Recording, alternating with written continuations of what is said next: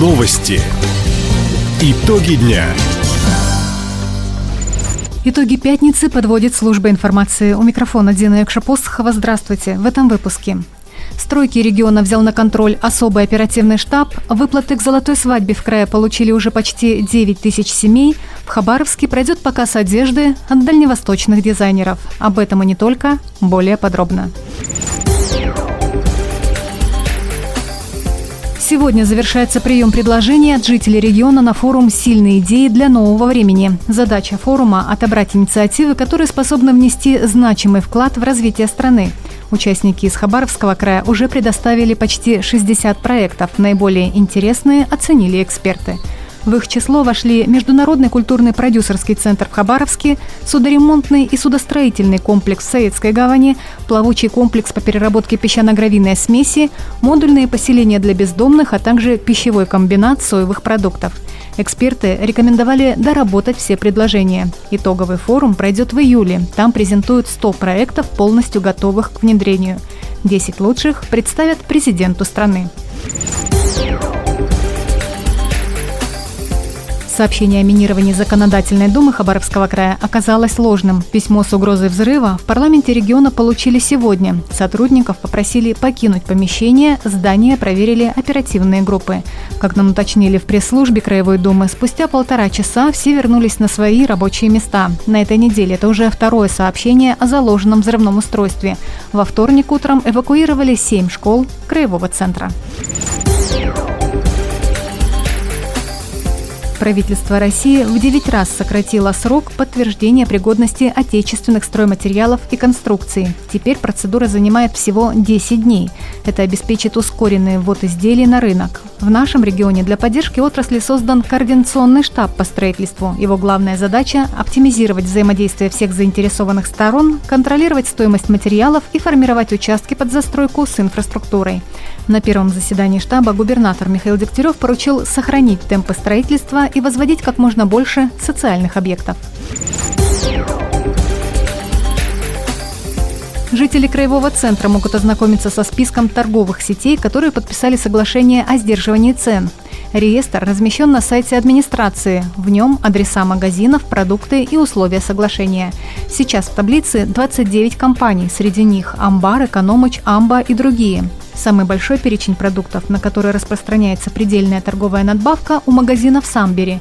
19 наименований – свинина, куры, подсолнечное масло, молоко, яйца, рис, гречневая крупа, макароны и некоторые овощи из борщевого набора. В мэрии отметили, информация в документе будет еженедельно обновляться. Более 350 пар, которые отметили золотую свадьбу, получили региональную выплату в 25 тысяч рублей в этом году. В крае продолжается прием документов от супругов, которые прожили вместе более 50 лет, из них не менее 20 на территории края. Такую поддержку для пожилых людей в апреле прошлого года установил губернатор Михаил Дегтярев. Накануне работники Минсоцзащиты поздравили с 62-й годовщиной свадьбы супругов Кулиненко. В большой семье есть дети, внуки и правнуки. В одной школе учились, она на два года позже меня учили. Ну, ходили в одну секцию по гимнастике. Гимнаст. Он всегда пел. Когда семья собирается. Мы с ним гуляли, и он мне пел песни романсы и все остальное. Была любовь, и, в общем-то, мы тоже, может, не думали, что это будет и как. Это вот э, сыну будет в этом году 62, старшей внучке 42, внучки старше. Жанна Григорьевна, скажите, а про выплату откуда узнали? Кто-то прочитал, и дети наши что-то прочитали, короче говоря, сообщили нам про, про это. Ну, все-все-все-все подготовили, сын отвез, по информации министерства, новую региональную выплату уже получили почти 9 тысяч пар. Основной поток заявлений пришелся на прошлый год. Сейчас в месяц поступает по 100-150. Подать документы можно через МФЦ, портал госуслуги или в комплексном центре социального обслуживания населения. Новый проект в поддержку отечественных производителей одежды пройдет по всей стране. Стартовал он в нашем крае. Уже второй фэшн-показ сезонный объединил бренды и дизайнеров Дальнего Востока. Свои коллекции жителям края представляют модельеры и стилисты из Новосибирска, Хабаровска и Комсомольска. В показе не только модные луки, но и повседневная одежда для детей, молодежи и женщин.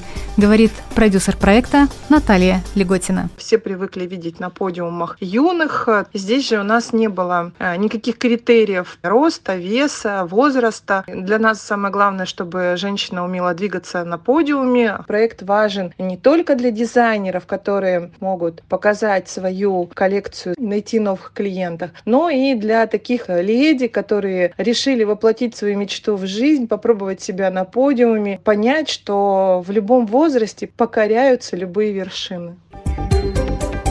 Проект в нашем крае проходит при поддержке Союза деловых женщин. Фэшн-показ сезона состоится в воскресенье в арт-пространстве Биг Холл в Доме быта на седьмом этаже. Начало 16 часов. Таковы итоги пятницы. У микрофона была Дина Якшапосхова. Всего доброго и до встречи в эфире. Радио «Восток России». Телефон службы новостей 420282.